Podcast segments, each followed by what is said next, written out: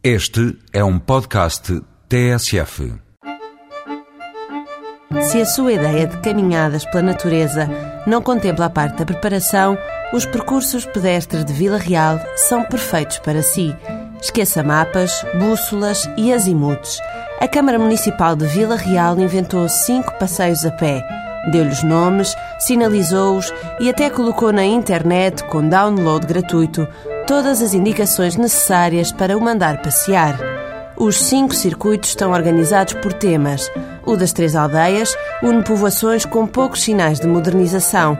O património de grande valor arquitetónico fica reservado para o circuito de Constantin, que inclui uma passagem pelo Santuário de Panóias. Nos circuitos do Lobo e do Carvalhal, os caminhos estão traçados para que se vejam árvores antigas, plantas raras e animais em vias de extinção.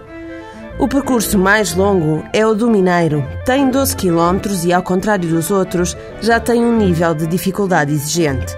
A compensação para quem se atreve por vales e montanhas é a paisagem invulgar feita de cristas de quartzito. Guias humanos aqui não há, nem são precisos. Seguindo as pistas que assinalam os caminhos, é impossível alguém perder-se. A Câmara Municipal de Vila Real só não pensou no piquenique. O resto da papinha está toda feita.